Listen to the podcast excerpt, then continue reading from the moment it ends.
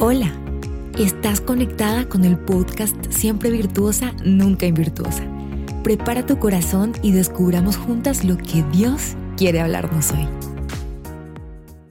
Hola, hoy estamos en nuestro segundo día y vamos muy bien, si te gustaría compartirle este podcast a otras mujeres, este devocional, estás en toda la libertad de hacerlo. Sería súper que entre más mujeres se involucren, entre más mujeres virtuosas hayan en el mundo, el mundo será muchísimo mejor. Y hoy vamos a estudiar el capítulo 2 de Proverbios. Y comienza diciendo, Hijo mío, recibe mis palabras y atesora mis mandamientos dentro de ti.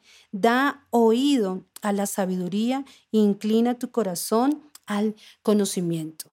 Cuando clamas a la sabiduría y la encuentras, esta es más valiosa que la plata, el oro o cualquier tesoro escondido.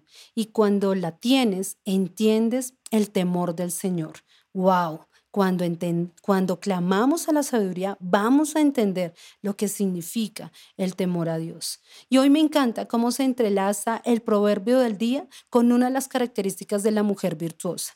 El versículo 11 de Proverbios 31, en la versión de traducción del lenguaje actual, dice, quien se case con ella puede darle toda su confianza. Una mujer virtuosa es una mujer que es confiable. Pero en Proverbios 2 habla de que la sabiduría te aleja de algunas mujeres y te ayuda a alejarte de unas mujeres. Dice, ella te librará, el verso 16, de la mujer extraña, de la desconocida que te coquetea con sus palabras, la cual deja el compañero de su juventud y se olvida del pacto de su Dios, porque su casa se inclina hacia la muerte y sus senderos hacia los muertos. Todos los que a ella van no vuelven ni alcanzan las sendas de la vida. Por tanto, andarás en el camino de los buenos y guardarás las, las sendas de los justos. Aquí exhorta a los hombres de alejarse de esa clase de mujeres que han sido infieles con su esposo y que olvidan el pacto de su Dios. Pareciera que solo le hablará a ellos, pero tristemente es un mensaje directo a nosotras. ¿Será que somos confiables en las relaciones que tenemos con nuestro prójimo? Sea nuestro esposo, nuestros padres, nuestros hijos, familiares o aún nuestros amigos o amigas. En el mundo actual, la palabra fidelidad está mandada a recoger. Vemos muchos casos de infidelidad abierta y donde tristemente la gente apoya más a la victimaria que a la víctima. La palabra fidelidad tiene este significado. Encontré que es firmeza y confianza en los afectos, ideas y obligaciones y en el cumplimiento de compromisos establecidos. ¿Te das cuenta de algo? La fidelidad va más allá de solo relaciones sentimentales, abarca todo lo que somos y lo que hacemos. En el significado bíblico dice que es la capacidad o el poder dar cumplimiento a las promesas. En la Biblia hay una hermosa historia de lo que significa fidelidad. Te voy a decir unas palabras y tú vas a decir quién crees que sea esa mujer. Ahí donde estás escuchando vas a, pronunciar el nombre de esa mujer si lo puedes identificar. No me pidas que te deje o me aleje de ti, porque tu pueblo será mi pueblo y tu Dios será mi Dios. A donde fueres, iré yo, y donde tú murieres, moriré yo. Así es, ella es Ruth, una mujer que pasó a la historia por su fidelidad.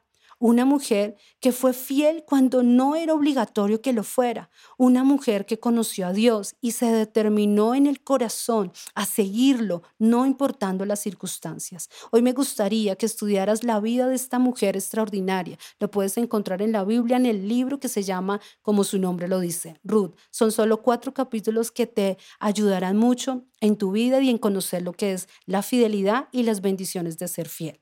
Pero ahora vamos a evaluar. ¿Eres fiel cuando haces promesas? ¿Eres fiel a tu esposo? La fidelidad hacia él debe ser en pensamientos, en intenciones y en acciones. La mujer es de emociones, es conquistada por lo que escucha. ¿Y sabes qué? El diablo también te habla al oído. Y cuando eres infiel, te estás dejando conquistar por él. ¿Eres fiel con tus amigas? Como mujeres somos un poco chistosas en nuestras relaciones con otras mujeres. A veces somos egoístas, envidiosas, murmuradoras. Bueno, sí, yo sé que tú no eres así. Son mujeres de otro planeta. Pero, ¿será que al tener esto en nuestro corazón no estamos siendo infieles?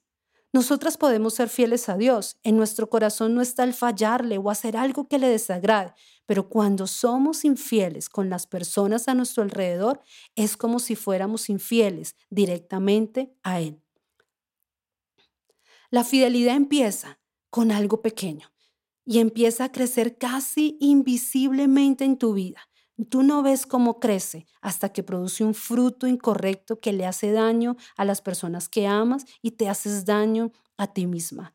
Hoy determínate a ser fiel hasta en lo más mínimo. Que hoy tú puedas decir, yo tengo la marca de la fidelidad. Bueno, qué alegría este segundo día. Recuerda que puedes compartir este devocional con una mujer que lo necesite. Mañana nos vemos para continuar en nuestro estudio y profundizando el libro de Proverbios. Dios te bendiga. Gracias por ser parte de esta gran aventura de cambio. Dios aún tiene mucho más para nosotras. Conéctate diariamente con nuestro podcast.